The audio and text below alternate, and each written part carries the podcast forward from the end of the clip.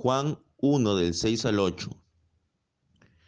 Dios envió a un hombre llamado Juan para que contara acerca de la luz, a fin de que todos creyeran por su testimonio.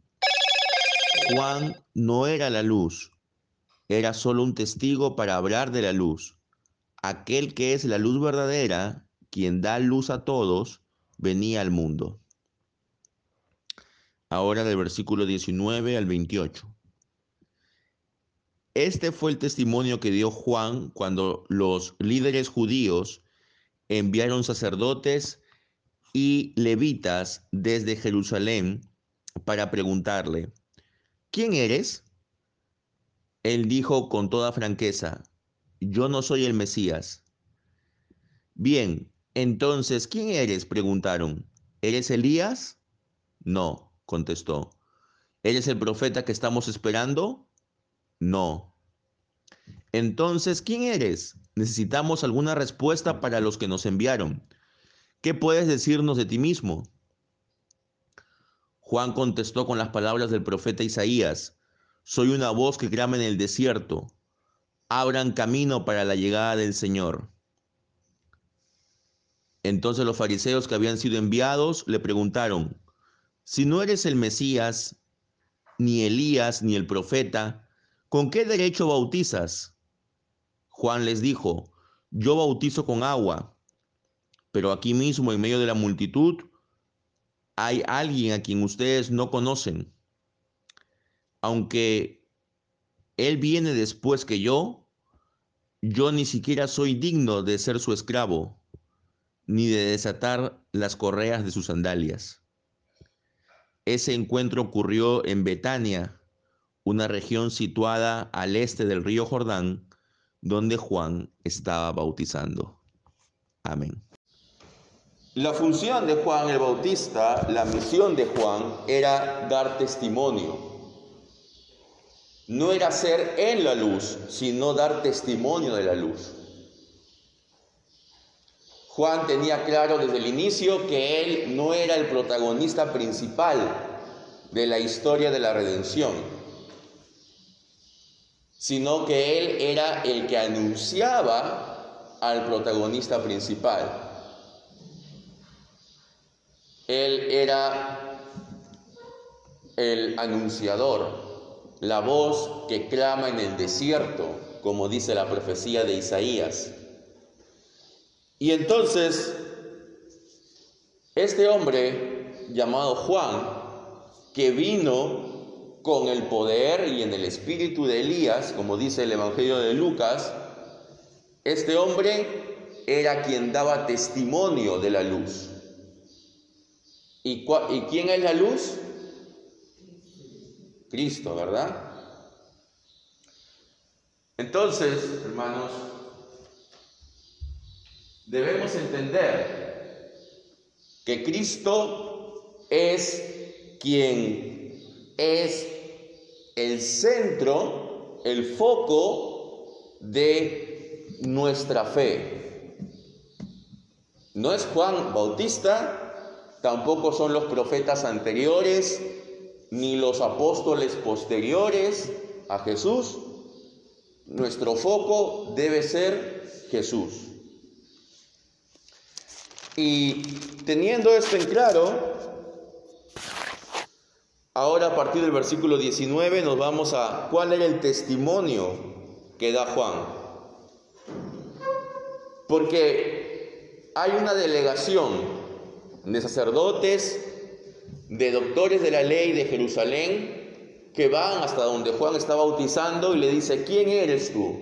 ¿Con qué autoridad estás bautizando? Porque ciertamente tú no formas parte de la de liderazgo religioso. ¿Quién te ha ordenado que hagas esto? Y entonces él responde diciendo, yo soy la voz que clama en el desierto, enderezad el camino del Señor. Y ante esto le preguntan, ¿eres tú el Mesías? No.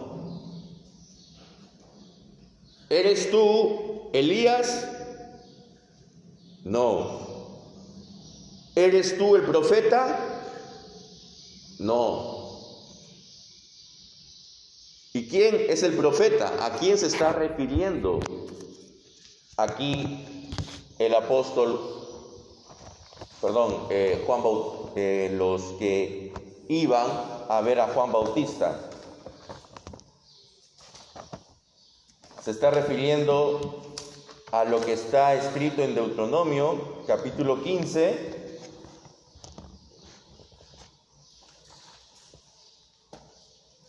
perdón, Deuteronomio capítulo 18.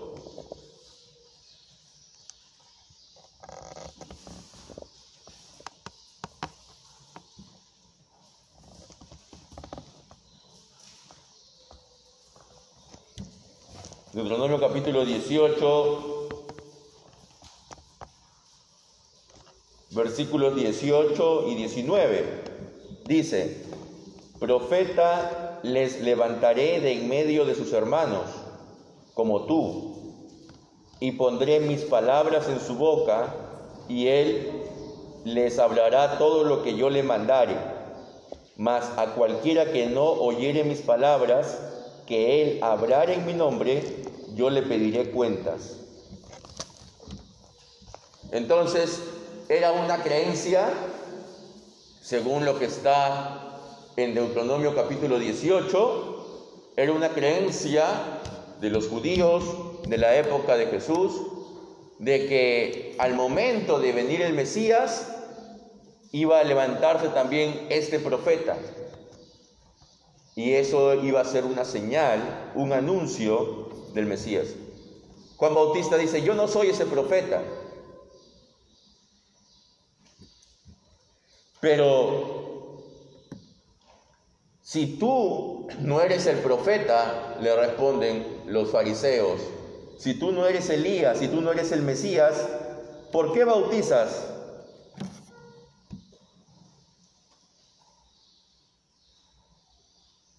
Entonces Juan responde, porque el que viene después de mí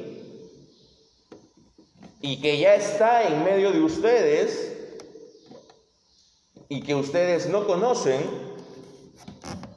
ese es el que va a bautizarlos no con agua, como hago yo, sino lo va a bautizar con el Espíritu Santo. Y ya en el domingo pasado hemos hablado que el bautismo con el Espíritu Santo se realiza a los apóstoles al final del Evangelio de Juan, podemos verlo. Entonces, la labor de Juan el Bautista es un, ser un precursor, es ser un anunciador. Él era consciente que no estaba siendo el eh, personaje principal, y eso está bien, porque él sabía cuál era su rol y lo supo hacer de la mejor manera. Así también, hermanos, nosotros debemos entender cuál es nuestro rol. Nuestro rol no es ser el personaje principal, al anunciar el Evangelio. Nuestro rol no es que nos miren a nosotros, sino nuestro rol es enfocar a Cristo. Nosotros somos como una antorcha que ilumina a Cristo. Pero para que la antorcha esté encendida, debemos como recordamos en la parábola de las diez doncellas, tienen que estar con todo el aceite listo, disponible. No podemos distraernos. Para que nosotros seamos esa antorcha, tenemos que estar dispuestos a seguir pendientes de, la, de los caminos del Señor. Si nos vamos a Juan capítulo 5,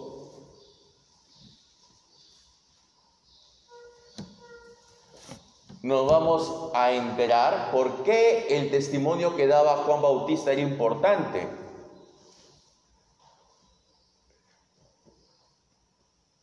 Porque Jesús no solamente dio testimonio acerca de sí mismo, sino hubieron otros que lo dieron.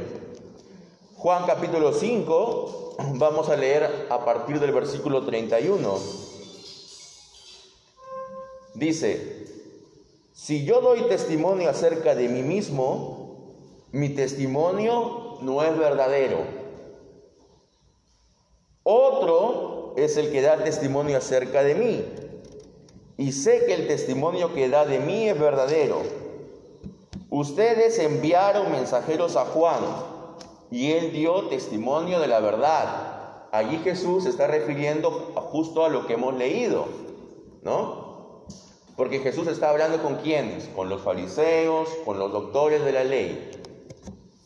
Les está recordando lo que había pasado, que ellos habían ido donde Juan y Juan les había dado testimonio del Mesías. Versículo 35. Él, Juan, era la antorcha que ardía y alumbraba, y ustedes quisieron regocijarse por un tiempo en su luz. Mas yo tengo mayor testimonio que el de Juan, porque las obras que el Padre me dio para que cumpliese, las mismas obras que yo hago dan testimonio de mí, que el Padre me ha enviado. Entonces, ¿cuál es el testimonio que hay sobre Cristo? El testimonio que dan sus mismas obras el testimonio que dio Juan, el testimonio que da el Padre y también el testimonio que dan las escrituras.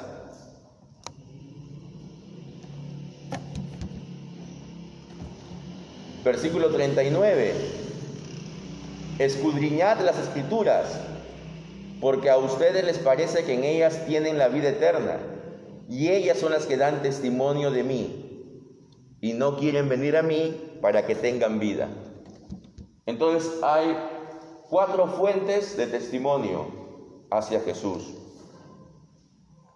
Juan Bautista, las mismas obras que Jesús hizo, el testimonio que da el Padre y lo que dicen las escrituras acerca de él.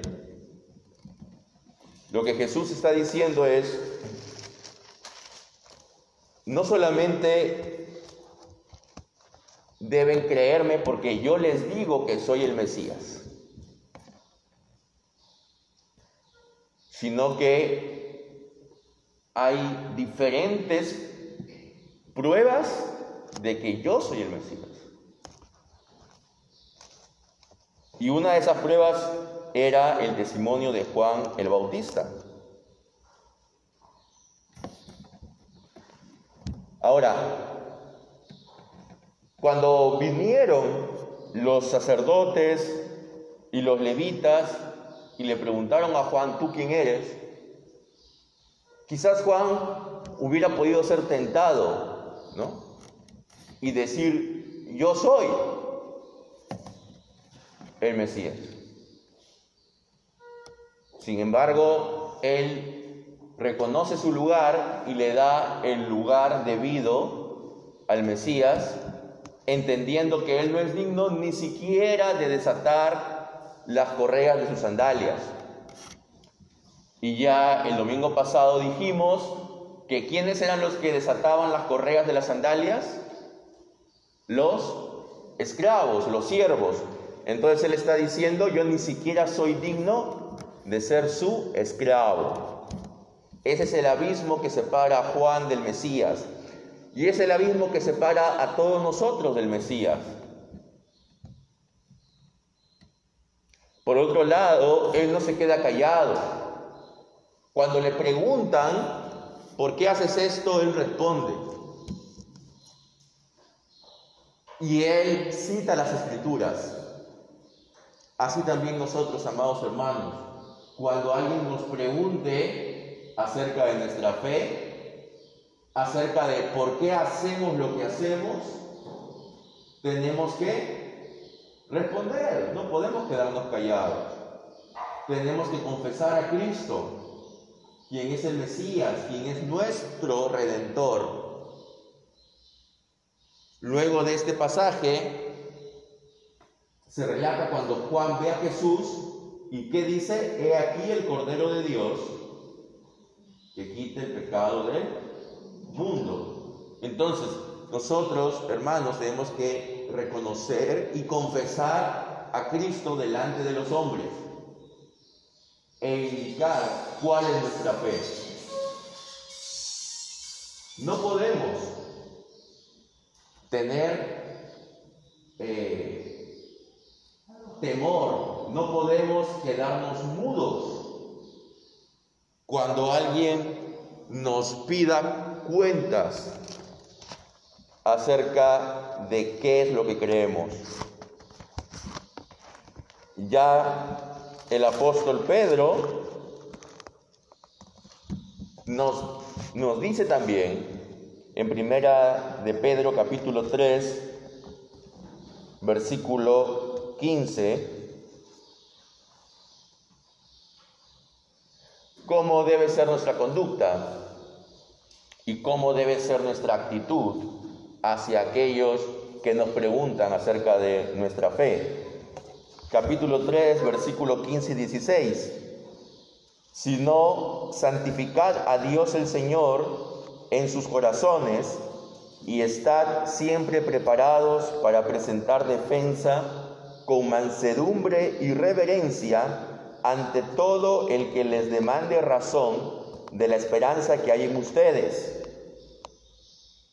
teniendo buena conciencia para que en lo que murmuran de ustedes, como de malhechores, sean avergonzados los que calumnian su buena conducta en Cristo.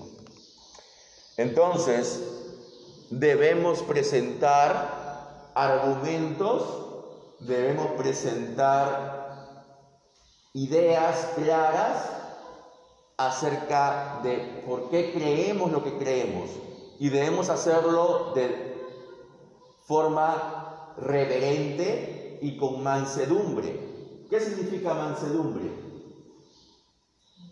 De una forma calmada, de una forma humilde, de una forma en la cual nosotros no solamente lo que digamos sea motivo de admiración y de respeto, sino también la manera como lo digamos. Y eso tiene que estar unido a nuestra conducta, porque va a haber personas que van a querer atacar nuestro mensaje, no por el mensaje en sí mismo, sino por la conducta de quien lo dice, ¿no? Lo que se conoce eh, como una falacia contra el. Sea, no atacan el mensaje, pero atacan al mensajero. Y por eso es que tenemos también que cuidar nuestra conducta, ¿no? Para que no murmuren de nosotros. Tenemos el ejemplo de Juan el Bautista. Juan el Bautista fue un hombre que se consagró a su misión fue un hombre que se apartó de la sociedad corrupta en la que vivía y lo llamó al arrepentimiento y se enfrentó al poder denunciando las injusticias y la maldad de ese poder. Y al final, ¿qué le costó eso? Le costó que lo decapitaran. Y así terminaron sus días.